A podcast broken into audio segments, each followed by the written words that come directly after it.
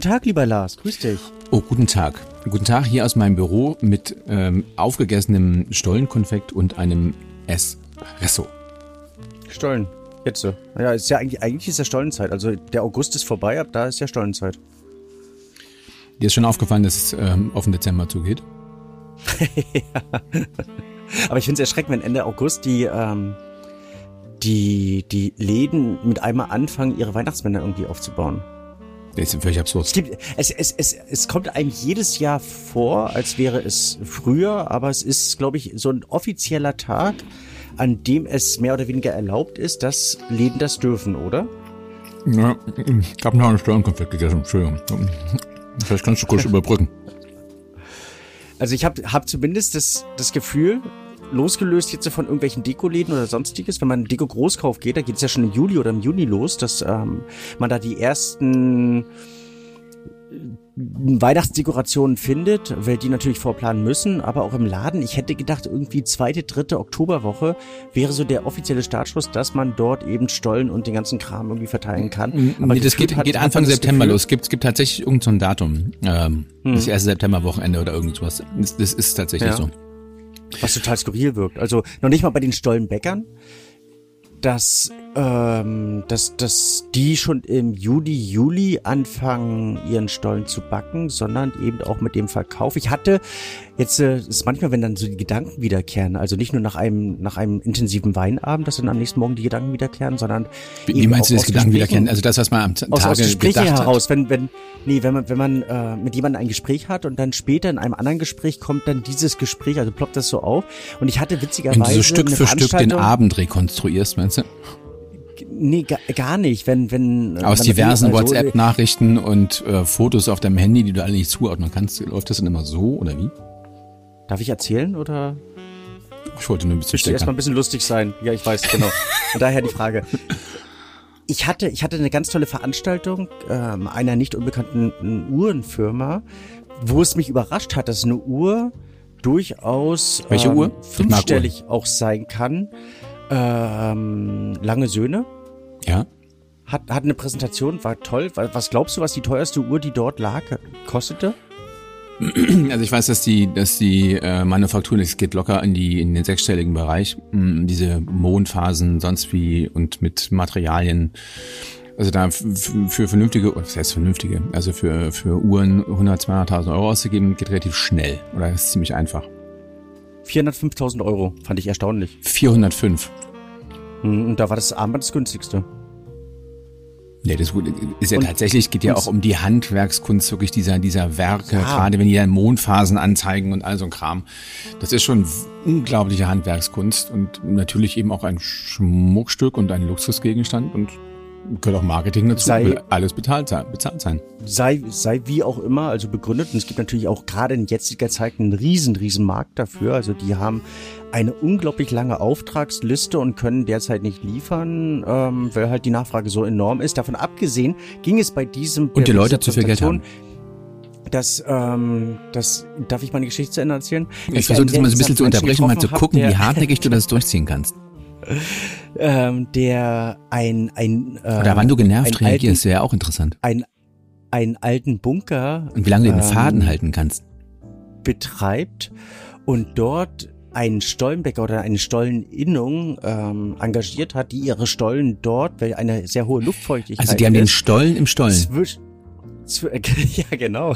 Mensch, das ist ja Ah. Aufgrund der Luftfeuchtigkeit. Also es gibt äh, kaum eine, eine so gute Lagerfläche für Stollen zum, zur Reifung, weil die hat teilweise drei, vier, fünf Monate reifen.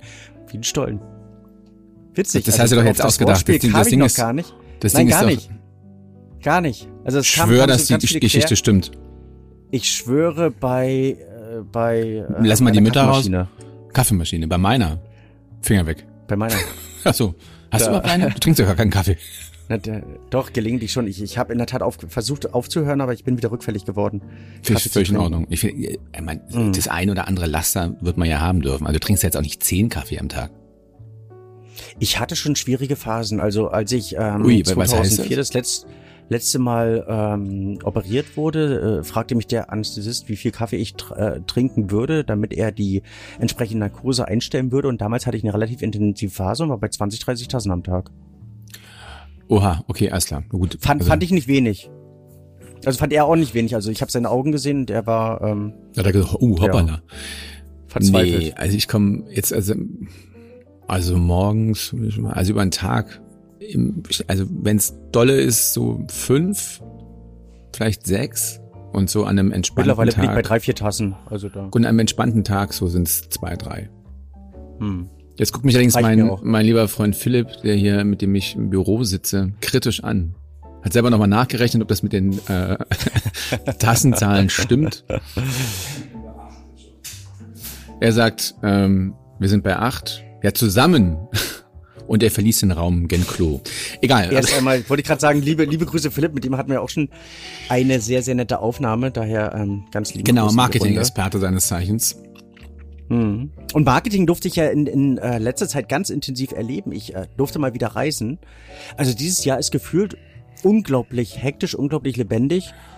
Und ähm, ich, ich habe mal wieder erlebt, wie Marketing im weitesten Sinne richtig perfekt funktionieren kann. Ich bei war Lang in Bordeaux, habe ich dir von erzählt? Du warst, ja, da bei, auch, warst im Bordeaux und hast ich mir davon vier, vier Tage mal wieder wieder wieder ins Bordeaux reisen. Und zwar eine meiner erlebnisreichsten Fachstudienreisen, die ich äh, leicht angetüdelt durfte. absolviert habe. Das, das auch, also das auch. Das ist schon, also ich merke auch in der Tat, dass ich da mittlerweile für solch intensive Reisen zu, zu alt geworden sind. Also sprich dann, wenn die ähm, ein Großteil der Gruppe sich dann noch in eine Bar verflüchtigt hat, nach so um 23 Uhr nach der letzten Probe äh, bin ich ins Bett gegangen. Also weil es ging ja morgens um 8 los. Und ähm, das war schon sportlich, wenn du ah, Dann, du, ich weiß ja aus, aus Sicherheit, dass du ein bisschen älter bist und an dem Punkt bin ich allerdings schon lange. Also wenn wenn ich wenn wir auf Dreh sind ja. und genau das dann nächsten Morgen um sieben ist irgendwie Start oder um acht oder irgendwie sowas und die Jungs, wo immer wir sind, da, die, die ziehen alle nochmal los. Hm. Dann habe ich irgendwelche fadenscheinigen Ausreden und dann gehe ich direkt ins Bett. Also, oder, oder aber irgendwie nach dem Essen verdünnisiere ich mich nochmal in eine Sauna oder irgendwie sowas, aber mit, mit mhm. raus und Body und hast du nicht gesehen und dann irgendwie früh um fünf aufkreuzen und dann um sieben beim Frühstück sitzen wie so ein Geist. Das schaffe ich alles nicht mehr. Muss ich an der Bin Stelle ja. offen, ehrlich einräumen.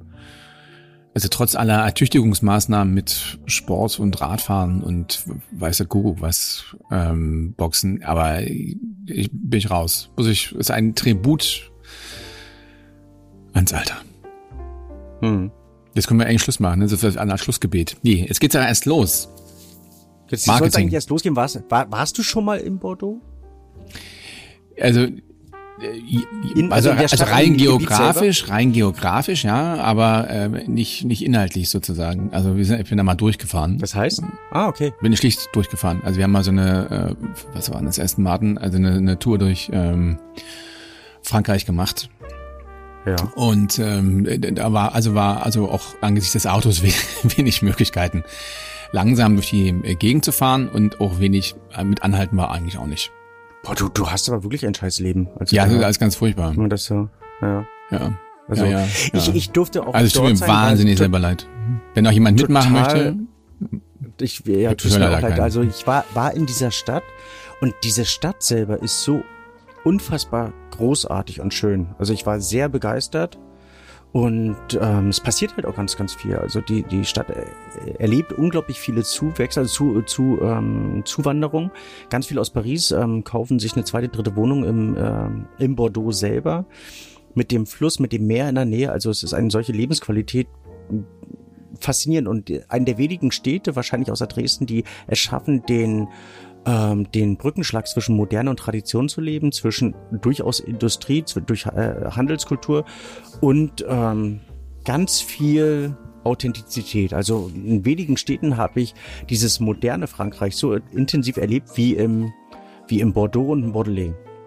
Toll. Also kann ich dir sehr empfehlen auch mal Urlaub dort mit der Familie zu machen, weil du hast den äh, das Meer ja gleich in der Nähe, du hast den Atlantik gleich in der Nähe, du hast ähm, Argachon, also den das Becken von Argachon, wo, wo man großartig nicht nur außen essen kann, äh, Patisserie genießen kann, sondern einfach auch äh, einen richtigen Bade- und Strandurlaub mit den Wanderdünen. Also es war großartig und begeisternd.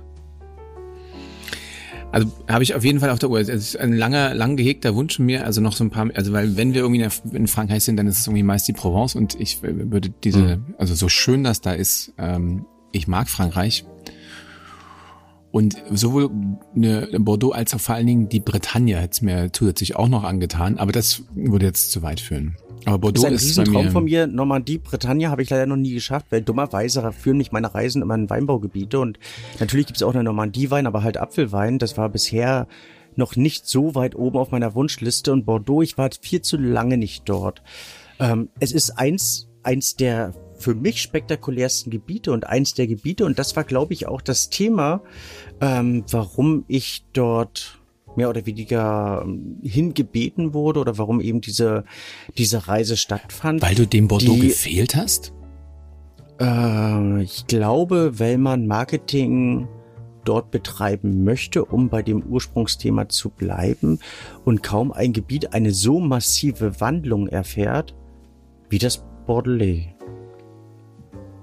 Jetzt musst du mich fragen, warum das wäre ein Genau, du müsstest das jetzt schon genau, eine ein, Einwortfrage. Ja, das war, war jetzt so eine, eine Also die journalistischen äh, W-Fragen wären es jetzt. Ich dachte, es kommt, es kommt, also du neigst ja manchmal dazu, einfach so, also dann so zu plaudern. Äh, und dachte, mhm. jetzt kommt, ist im Wandel. Was sind die journalistischen W-Fragen? Ähm, weil, wer, warum, wieso?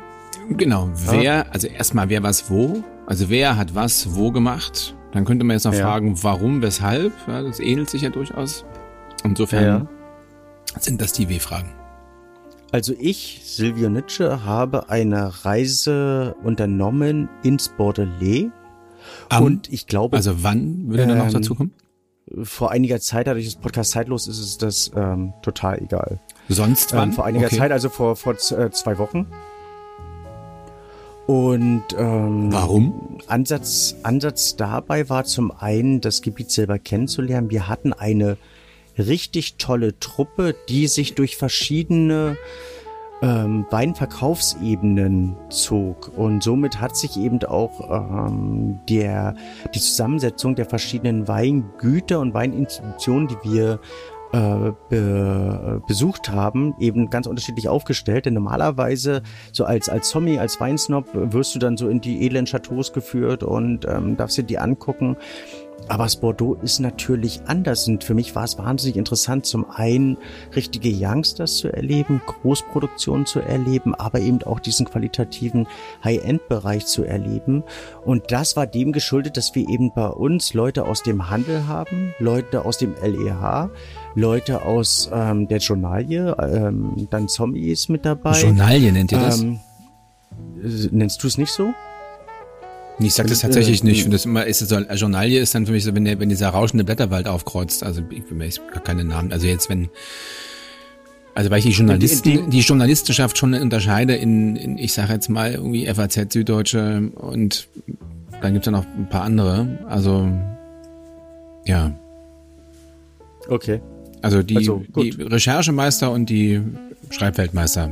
So würde ich das unterscheiden. In dem dem, in dem Augenblick war es eine ähm, Wand ähm, aus, aus, aus den Blättermedien, kann ich das so sagen? Ja. Aber, aus dem rauschenden Blätterwald. Auch, auch, genau, auch andere wären willkommen gewesen, in diesem Fall liebe Grüße.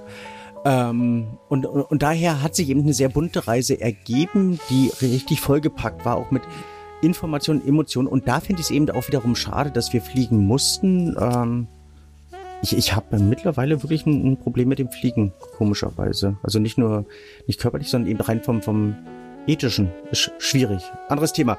Ähm, also wir durften fliegen, witzig auch, dass Schwieriges Thema. Außer also, von Frankfurt nach, nach, mhm. nach, nach, nach äh, Bordeaux gibt. Ähm, also wir mussten über Amsterdam oder Zürich fliegen. Ich bin über Amsterdam geflogen. Es hat sich ewig gezogen. Ich wäre wahrscheinlich schneller gelaufen, als dort mit dem Flugzeug von Berlin nach Amsterdam, von Amsterdam nach Bordeaux zu fliegen und ähm, war begeistert von den Möglichkeiten, von dieser Präsenz des Weines im Bordelais. Es gibt dort ein großartiges Museum, das ähm, Cité, Cité du Vin. Ich kann leider kaum Französisch sprechen, deswegen klingt es manchmal so ein bisschen behindert. Ähm, und und ähm, wie dort Wein emotional, multimedial und modern aufgezogen wurde, ich, es war der Hammer, auch tiefgründig, also von dem Informationsfluss, du zahlst dort 21 Euro Eintritt und du kriegst so viel Weinwissen vermittelt. Also spektakulär. Und ich habe noch nie ein also so viel Museum erlebt oder so viel Museumskultur oder Emotionen, also nicht nur wegen den bunten Bildern, sondern wie ich fand intellektuell das aufgebaut wurde und wie diese verschiedenen Wissens- und Emotions- und Erfahrungsebenen um den Wein dort implantiert wurden, toll. Also es fing an, dass, dass der, der Aufbau von, von Reben, von, von Trauben dort, dort multimedial dargestellt wurde. Natürlich die gesamte Geschichte des Bordeaux, das Handelswesen des Bordeaux, ähm, das Bordeaux im Vergleich mit verschiedenen anderen ähm, Weinregionen, die es in der Welt gibt. Großartig. Die, die haben mit Sicherheit auch eine Internetseite, vielleicht sollten wir das in die Show Notes mit aufnehmen. Ähm, und wenn, wenn man in Bordeaux ist, sollte man auf alle Fälle mindestens einen halben Tag dort einplanen, um sich das anzuschauen.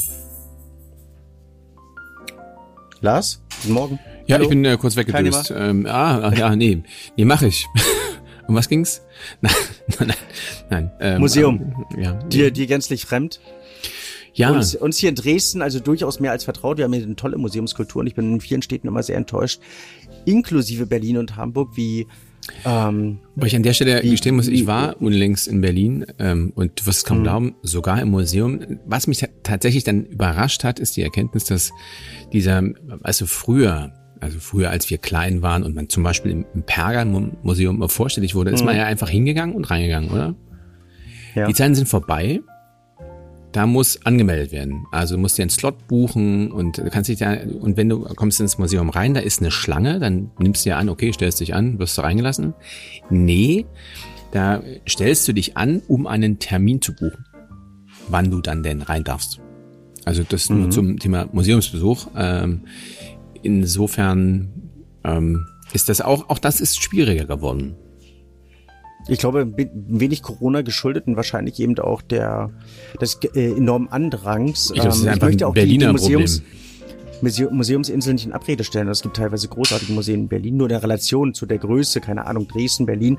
Äh, von der Stadtkultur, finde ich, ähm, ist da Berlin, zumindest mein Empfinden, ein bisschen spärlich aufgestellt, aber ähm, ich will da auch keinem zu nahe treten. Jedenfalls, um den Bogen wieder zurückzuspannen nach Bordeaux, fand ich es toll, und habe Bordeaux für mich komplett neu entdeckt. Es ist ja ein riesiges Gebiet.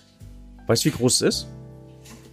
Das ist jetzt schon wieder so eine Frage, bei der ich jetzt nicht äh, äh, doof aussehen möchte. Also insofern, ich, nein, keine Ahnung, Silvio. Kannst, könntest du es umformulieren und sagen, indem du nicht doof wirken möchtest, weil für dein Aussehen kann keiner was und ähm, das können wir auch nicht verbessern. Oh, da war also, ja, da war ja richtig, da war ja Werf, wie man so schön sagt. ja, genau. Also 100, 108.000 Hektar. Deutschland selber hat 120.000. Das Interessante ist, dass äh, die Bordleser diesen äh, Vergleich zu Deutschland eigentlich nicht mögen, weil sie ungleich. Wenn man denn ja sagen müsste, das wäre kleiner als Deutschland. Äh, das, das noch nicht mal sehr erstaunlich, weil es ja äh, mit 65 AOPs eigentlich schon ein relativ umfangreiches und komplexes Gebiet ist. Ähm, und mit eben was? auch mit den mit 65 AOPs. Appellation Origine Protégé, also die ähm, geschützte Ursprungsbezeichnung, die ähm, die Weine, die aus einem durch ähm, das Landwirtschaftsministerium organisiert ist und ähm, ähm, festgelegtes Gebiet stammen. Festgelegtem Gebiet stammen. Oh, Deutsch ist nicht so toll. Ich glaube, ich habe Spätfolgen aus Corona heraus.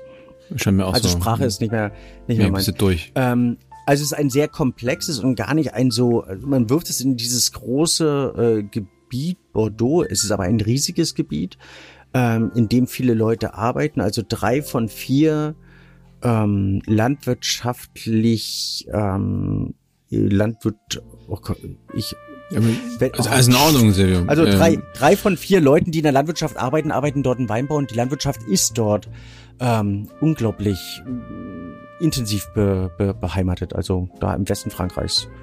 Und ähm, Weinbau spielt da eine riesen, riesen Rolle. Also nicht nur, dass eben, wie gesagt, 60.000 Leute ihren ähm, ihren Lebenserwerb da heraus haben, sind ähm, 60.000 also quasi in erster Instanz. Also sind doch, da hängt auch, da hängt auch nicht nur 60.000 Leute. Das 60.000 Leute sind die, die auf den Weingütern letztlich arbeiten, direkt. Hand Hand an der Rebe und im Keller haben.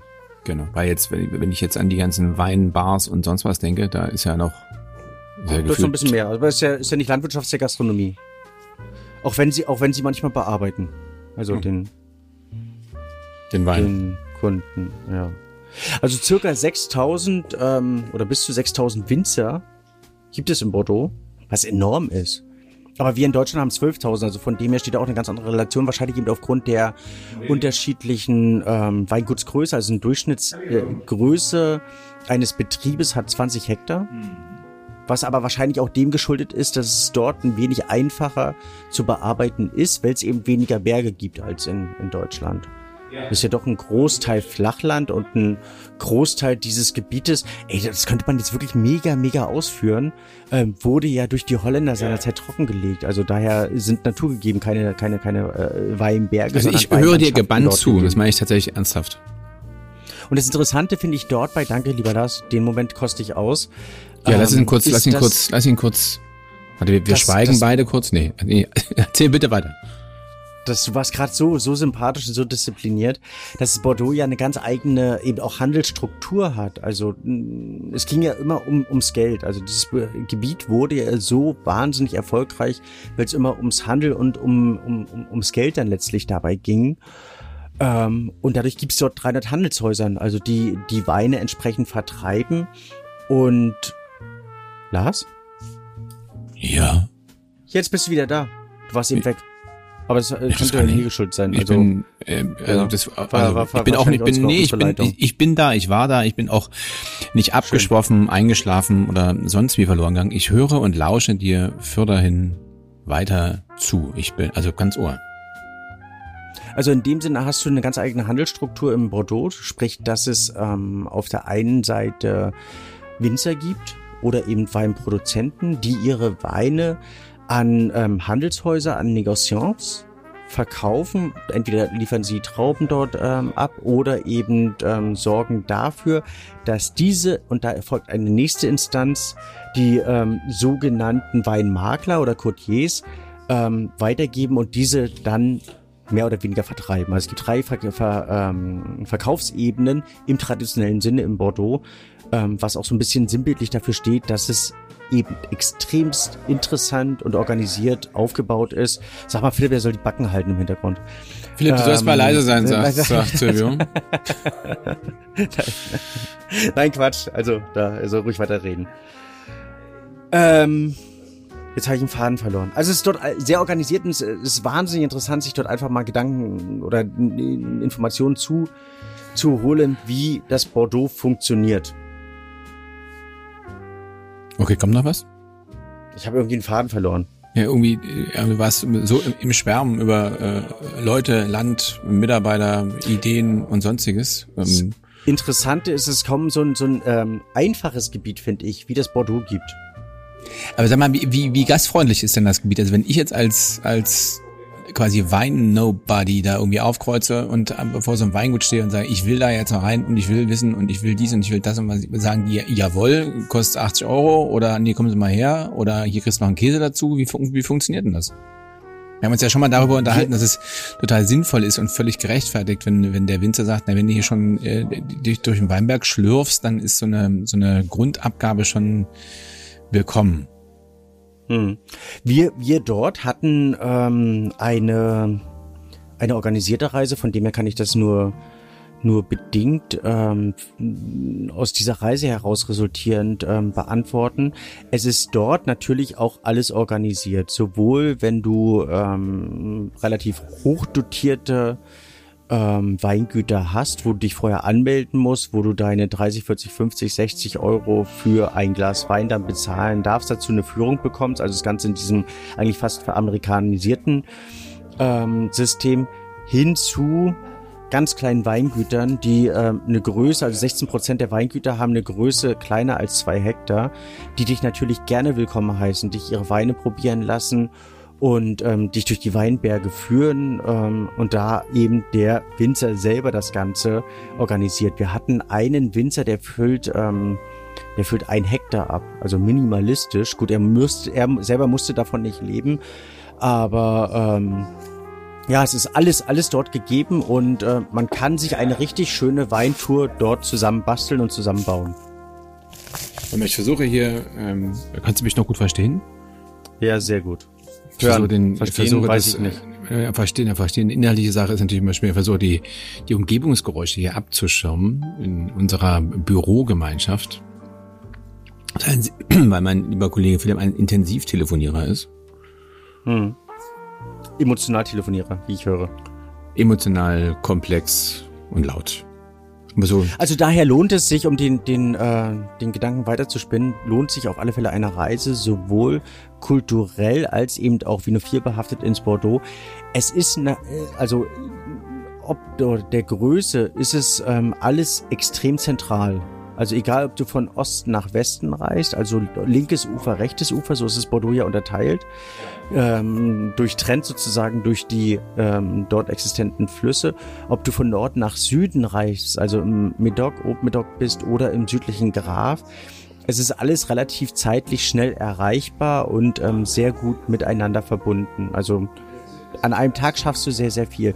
Der Hintergrund unserer Reise, und das fand ich eben sehr, sehr spannend, ist, ich weiß nicht, ob du es mitbekommen hast, ähm, dass Nein. in den letzten Jahren, also vor drei, vier, fünf Jahren, ähm, herrschte der Chemie ähm, oder die Chemiewolke über oder äh, nein schwebte die Chemiewolke über dem Bordelais sozusagen. Also ähm, es war ein Riesenkritikpunkt, ähm, dass man ständig von Pestiziden, Herbiziden etc.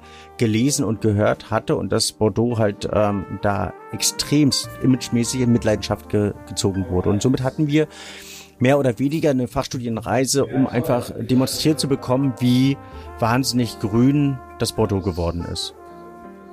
Also es war eine äh, Marketing- und PR-Kampagne, der du da auf den Leim Sozusagen. gegangen bist. Genau. Und damit äh, im, im, positiven Sinne. Also du kriegst ja da sehr, sehr viel Information. Es war für viele auch total spannend. Ähm, zum einen mal im École du Vin. Äh, also wart ihr, ihr wart dann quasi, sein, um das, um da nochmal nachzufragen, ihr wart dann schon bei Winzern, die das alles ordentlich machen. Also die sich mit Herbiziden, Pestiziden, DDT und sonstigen Sorgen zurückhalten. Aber es impliziert, dass es ja trotzdem noch andere, oder? Ähm, zum einen die äh, als Informationsreise, dass mittlerweile sieben, äh, nee, 75 Prozent der ähm, der Winzer entweder in der Zertifikation sind oder bereits zertifiziert sind also von verschiedenen Institutionen, wie zum Beispiel Demeter, was wir hier in ähm, Deutschland ja auch kennen, oder ähm, ähm, also verschiedene, es gibt ja, es gibt ja fünf verschiedene Zertifikationsformen, die, die dort Welche? existent sind. Ähm, also Demeter, Bio, das würde ich jetzt damit kommen, da komme ich noch mit zur Rande. Bio de Vin, Demeter, ähm, AB, lass mich mal gucken, was das heißt, AB, da müsste ich selber mal, ich kenne es nur unter AB.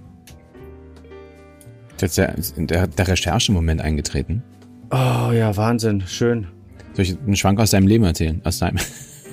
Agrikultur Biologique. Also, ähm, um, um, um nur einige zu nennen. Und äh, man sich dort ganz gravierend mit dem Thema auseinandersetzt, auch im Zuge und im Rahmen eben der Klimaveränderung, was ein riesen, riesen Thema dort auch ist. Also, dass man ähm, sich Gedanken dazu macht, wie kann man den Weinbau mit Klimawandel in Einklang bringen. Weil es gibt ja einige auch sehr laute Stimmen, die ähm, formulieren, dass in 50 Jahren die Weine des Bordeaux in Skandinavien produziert werden.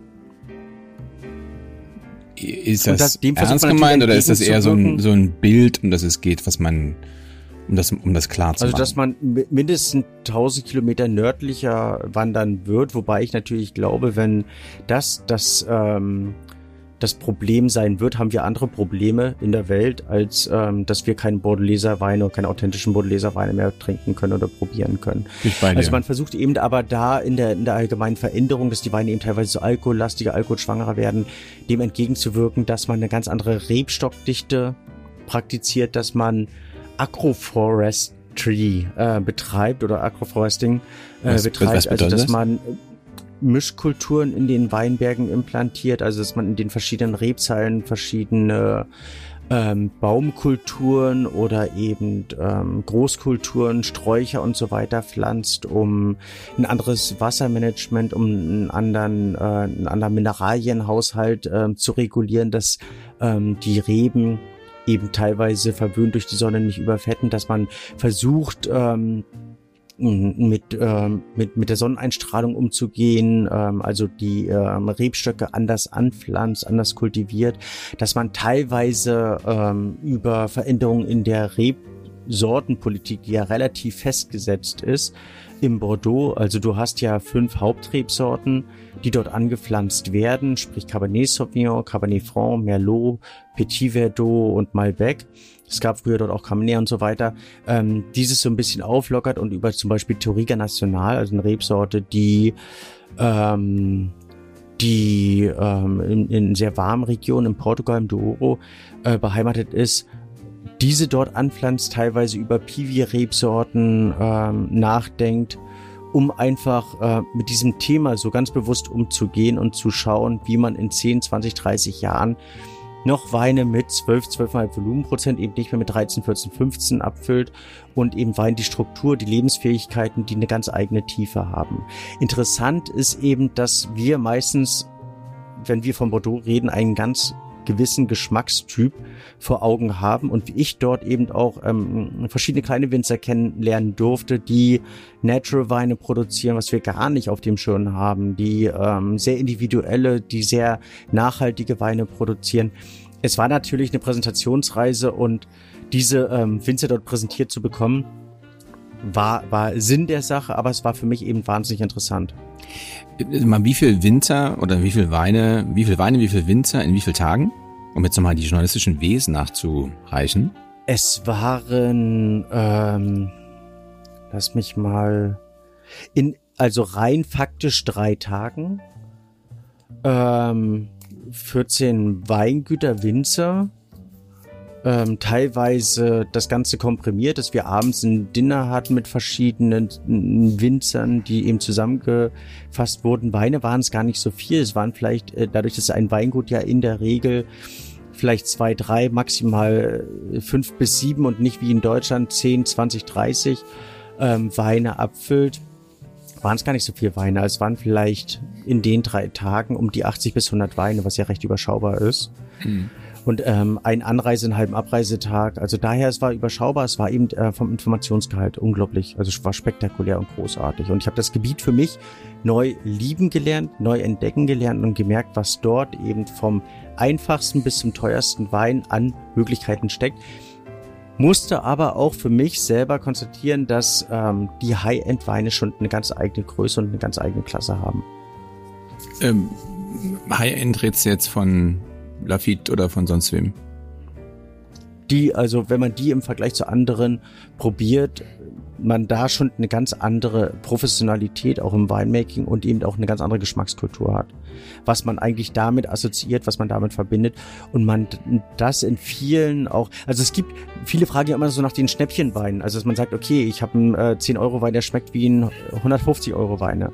Wein. Das kann sowas, äh, sowas kann exemplarisch mal passieren, aber ist, glaube ich, nicht, ähm, nicht dort zu finden, nicht die Regel. Weil also eben 150 Euro oder 2 oder 3 oder 4 oder 500 oder 1000 Euro Wein wird immer eine ganz eigene Klasse, Ausstrahlung und Güte haben. Okay, das, also du nimmst jetzt einem alle Illusionen für den. Ja, wahrscheinlich nur die Trüffelsucher. Das sind das andere, also die anderen, keine Ahnung, ähm, ähm, im unteren Preissegment veranlagten und auch nicht äh, minder interessanten ähm, zu 100.000 Hektolitern abgefüllten Weine haben eine, äh, teilweise eben auch äh, gewisse Klasse und Charakteristik und ähm, manchmal eben auch Faszination, aber ähm, das Premium-Segment, finde ich, hat schon ein, ist ja in, in, vielen Dingen so, also auch bei der Mode, bei Autos und eben auch, wenn wir damit eingestiegen sind, bei Uhren so. Also die, die Lange und Söhne, die ich dort sehen durfte, hatten schon eine eigene Ausstrahlung und Faszination, die ich bei einer 150 Euro Uhr nicht finde. Da ist was dran, wobei das natürlich auch, auch da viel um auch um Marketing geht, um Legendenbildung, um oder wie man so sagt, Brandbuilding, dass man den Leuten erklärt, dass also diese Uhr ist mit den und den Werten assoziiert. Also das spielt glaube ich schon eine Rolle, aber sicherlich äh, so eine bestimmte Klasse äh, oder Preisklasse hat auch hat in der Regel auch so einen gewisse handwerklichen, ja, da sind die Armbänder eben perfekt, da gibt's kein Krater, da, da ist nichts scharf, sondern es hat alles ein bestimmtes Gewicht, die Materialien sind wertig, die Gläser sind tatsächlich kratzfest, also es steht halt nicht irgendwo nur drauf, ja, ja, kratzfest oder irgendwie, sondern und dann gibt's ja zum Beispiel jetzt auch in der Uhrenwelt gerade so ein Battle zwischen zwei großen Marken, ähm, wer die, wer die Uhr hat, die am äh, tiefsten oder die am belastbarsten ist oder am weitesten unten war. Ja, das sind Rolex und Omega, die sich jetzt darum streiten, ob nur 11.000 Meter oder 10.500 oder 3.900 oder ähm, sind, sind teure Uhren, aber am Ende sind sie tatsächlich wahnsinnig wertig. Ja, das ist schon, gebe ich dir recht, ist wie in der Weinwelt dann augenscheinlich. Ich glaube, in jeder Welt eigentlich, wenn du das gerade mit dem äh, mit der Tiefe erwähnt hast, da frage ich mich, wie sowas äh, geprüft wird. Also ob man die dann in ähm, 11.000 nee, Meter nur, also erstens sind das, lässt oder ob man es irgendwie äh, theoretisch ausrechnet. Nee, die Belastungstests, du kannst da ja solche Tiefen kann, kann man ja simulieren. Zum einen und zum anderen sind natürlich auch große werbewirksame äh, Tauchaktionen. Also bei Rolex ist das äh, der James Cameron, der hier der Regisseur, weiß Avatar oder sonst was ähm, mhm. der ein großer oder Titanic, ja, da kommt das ja alles her. Da ist er dann mit einem selbstgebauten, weiß ich gar nicht, ob selbst gebaut, aber zumindest mal selbst entwickelten äh, U-Boot dann eben auch runter ist. Diese Aufnahmen von der Titanic, die haben ja irgendwie alle so von vor Augen. Haben sie da nicht auch irgendwelchen Champagner rausgeholt? Oder irgendeinen mhm. Wein? Ich weiß es gar nicht. Ähm, also da wird tatsächlich dann irgendwie draußen so eine Uhr rangefrickelt. Und ich glaube, es war auch James Cameron, die auf die, in diesen, in dem Marianengraben irgendwie auf 10 oder 11.000 Metern waren. Oder zumindest irgendein Vehikel. Und dann nehme ich jetzt schlicht und ergreifend an, dass dann die Uhr halt auch draußen dran war und dann ähm, holt man sie hoch und guckt sie an und kann dann sagen, ja, hat geklappt. Ich meine, das sind ja unvorstellbare mhm. Kräfte. Ähm, oder er freut sich an diesem ganz leichten äh, Wasserfilm, der von innen nach außen schaut. Also es, es gab ähm, jetzt auch so einen ganz äh, amüsanten Vergleichstest äh, von der Bodega Ivenius Artis aus dem Spanischen, die sechs Monate, also nur sechs Monate einen Wein im Ozean versenkt haben. Es gibt ja teilweise eben auch äh, verschiedene Versuche, die noch länger im Ozean, ähm, teilweise zwei, drei, vier Jahre, verschiedene Champagnerhäuser haben das versucht. Und die Unterschiede sind ähm, frappierend. Also wie der Wein sich unter Wasser anders entwickelt, als eben wenn er in der normalen Hemisphäre, Atmosphäre ähm, ist und ähm, Wo, woran liegt Sind die Druckverhältnisse, Temperaturen kann man ja, Temperatur kann es ja nicht sein. Die Temperaturen sind ja im schlechtesten Fall ähnlich. Eigentlich sind sie, also die werden ja nicht irgendwie einen Meter fünfzig unter der Wasseroberfläche, sondern schon ein bisschen tiefer abgesunken, ab, abgesenkt. Abgesenkt. Ähm, versunken, ab, äh, genau. Versenkt. Ähm, da, da hast du schon eine andere Temperatur. Das könnte man aber künstlich dann ähm, ähm, oder das könnte man rekonstruieren. Bei solchen Vergleichstests versucht man zumindest den Teil dann einfach auch zu berücksichtigen und ähm, eine ähnliche Temperatur ähm, dort ähm, aber in Theorie auf die Weine einwirken lassen. Es, es hat keiner eine Ahnung. Also es, äh, es passieren diese Tests. Ähm, die Weine werden ja dann äh, nicht unerheblich teurer auch verkauft, die dann teilweise ähm, irgendwie zwei, drei Jahre oder hier in dem Fall sechs Monate emporgehoben werden. Ähm, ob das jetzt, äh, also das, das Interessante beim Wein, es wird ganz, ganz wenig wissenschaftlich nachgeforscht, weil es ein total unkommerzielles Thema für die Wissenschaft ist.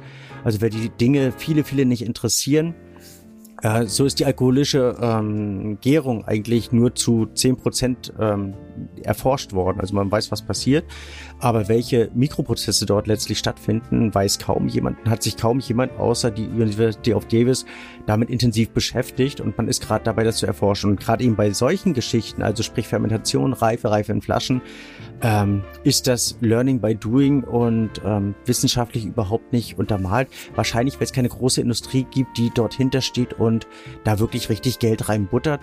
So ein kleiner Winzer, der probiert es aus und hat nicht wirklich Interesse dran. Und Spekulation gibt es viel, also eben auch bei der Spekulation, ob jetzt wirklich Luftaustausch in einem Korken stattfindet. Sagen viele, nein, passiert überhaupt nichts, sagen viele, ja. Du merkst es doch, wenn du jetzt einen Schraubverschluss hast, keiner hat wirklich eine Ahnung. Es sind alles nur Spekulationen. Aber wie war das ja bei der, bei der Titanic, bei diesen Tit äh, äh, Titanic-Weinen oder Champagnern oder was auch immer das da war? Ich meine, die haben ja ganz Augen, also ganz offensichtlich haben die den Druckverhältnissen ja schon mal irgendwie widerstanden. Also wenn ich jetzt mhm. gesagt hätte, naja, wenn da irgendwas so tief wird, wird auch zerdrückt. zum einen und zum anderen ähm, auch Korken, irgendwie Interaktion, Salzwasser. Dazu gibt's aber keine Erkenntnisse. In dem Sinne hast du denke ich, also das ist interessant, allein diesen, diesen Part mit den Korken zu betrachten, weil du ja Druck hast und der Korken ja mehr oder weniger vielleicht reingedrückt werden müsste oder die Luft in dem Korken an der Seite rausgedrückt werden müsste. Ähm, durch, durch den Druck, äh, durch den Druck, es ging ja da um Champagnerflaschen, das heißt, die sind ja ein bisschen ähm, über dem dem Glas Wulst, also wurden gegen die Flasche gedrückt. Vielleicht hat es aufgrund dessen ähm, keinen Druckaustausch irgendwo gegeben. Keine Ahnung. Also interessant ähm, ist, ähm, das Weingut Jon aus der Pfalz hat, ähm, hat, hatte einen Sekt auch versunken, der um ein Vierfaches teurer verkauft wurde und wo viele, ich habe noch nicht probiert, viele von geschwärmt haben. Also es gibt verschiedene Projekte dabei. Aber warum und was, wieso und weshalb? Ich könnte jetzt irgendwas vom Bären erzählen. Du würdest, könntest und würdest nicht nachprüfen. Aber wir wollen hier nicht mit Halbwahrheiten arbeiten, beziehungsweise haben zu oft schon zu viele davon, wenn du redest. Ah, da war, da, da war wieder was. Mensch. Gut, dann ist ja alles gesagt für heute, würde ich sagen. Und äh so, soweit schon. Wir haben vielleicht, noch eine interessante Sache für dich, weil ich das ja so ein bisschen von organisatorischer Seite von uns beiden betreue. Wir haben einen ähm, ein, ein, einen Kommentar, unseren ersten negativen Kommentar bekommen. Oh. Haben wir den, äh, haben Von, wir den, haben wir die Person schon identifiziert und haben wir schon ein Team ja, geschickt? Ja, also wir, wir, nee, wir haben, äh, wir, wie, wie heißt das? Ähm, Moskau, ähm, Moskau und Moskau, Kassel. Äh, ja, Moskau in Kassel, genau. Mhm. Bin ich ein bisschen östlicher äh, äh, situiert. Ich könnte ein paar Leute ansprechen. Ähm, Nee, äh, Dicker Lümmel hat uns ge geschrieben. Also, Dicker ähm, und ich, äh, ich, ich weiß jetzt nicht, was der Vor- und was der Nachname ist. Ob Dicker jetzt der Vorname oder. Okay, Dicker Lümmel. Das, ähm, Dicker Lümmel ist mit was unzufrieden? Dass ähm, wir zwei Friseure wären, die sich gerne reden hören und ähm, bitte damit sofort aufhören sollen. Okay. Dicker Lümmel. Schöner Name übrigens. Ähm, ist doch eine interessante Meinung. Also, war denn der Tonfall ähm, irgendwie zivil oder war das, war die Wortwahl unzivil? Ich zitiere. Hm. Ich finde erstens mal irgendwie, also, ähm, dass die Friseursinnung da auch irgendwie reagieren muss. Ich weiß gar nicht, sagt man noch Friseur? Die Friseuse sagt man nicht, ich meine Friseurin heißt es so. Darf man nicht, ja, Friseurin, ja, genau. Genau, also was die armen Friseure dafür können, ähm, dass wir äh, dicker Lümmels Meinung nach keine Ahnung haben, ähm, sei zum einen, dann würde mich doch seine eigene Expertise irgendwie auch interessieren. Sind ja also viele Punkte, die man da besprechen könnte. Aber ist ja wunderbar. Ja, Eine Kritik ist interessant. hervorragend. Ich finde vor allen Dingen eben auch den, den, ähm, also die die Qualität der Aussage finde ich ganz großartig. Also ich mag, ich mag in der Tat Kritik wir sind oft mit äh, Kritik konfrontiert und ähm, selber spricht man ja auch Kritik aus, aber ich finde, die sollte in irgendeiner Form dann fundamentiert sein. Daher möchte ich dafür gerne, wie du immer so schön sagst, werben, Kritik auszuüben oder eben auch an unserem neuen Format zu üben. Da habe ich ähm, sowohl positives als auch negatives ähm, Feedback ähm, bekommen, ähm, das unterhaltsamer wäre, aber manchmal eben auch so ein bisschen Inhalt fehlt. Ich hoffe, wir haben das heute mit dem Bordelais so ein bisschen ausgleichen können. Ähm, möchte in dem Fall auch immer gerne dazu ähm, einladen, uns zu bewerten. Also offene Hände, offene Arme dafür und uns zu folgen, uns zu abonnieren, damit eben auch die ähm, die Fangruppe hoffentlich größer wird, gerne uns empfehlen oder Weihnachten steht vor der Tür, wir haben mit Konfekt angefangen, können damit vielleicht auch das Ganze beschließen. Gerne ein Geschenkabo für uns, ähm, also ein, ein, wie nennt man das, ein Folgen für uns verschenken, den lieben daheim. Und ähm, aber natürlich entsprechen wir, glaube ich, auch sehr, sehr gerne jedem Wunsch jeder unserer Hörer und würden das hiermit beenden. Danke, dicker Lümmel. Ja, dann, dann würde ich sagen, dünne Grüße an den dicken Lümmel und ähm, trink noch mal ein Glas, beruhigt ein. Bis dann. Tschüss.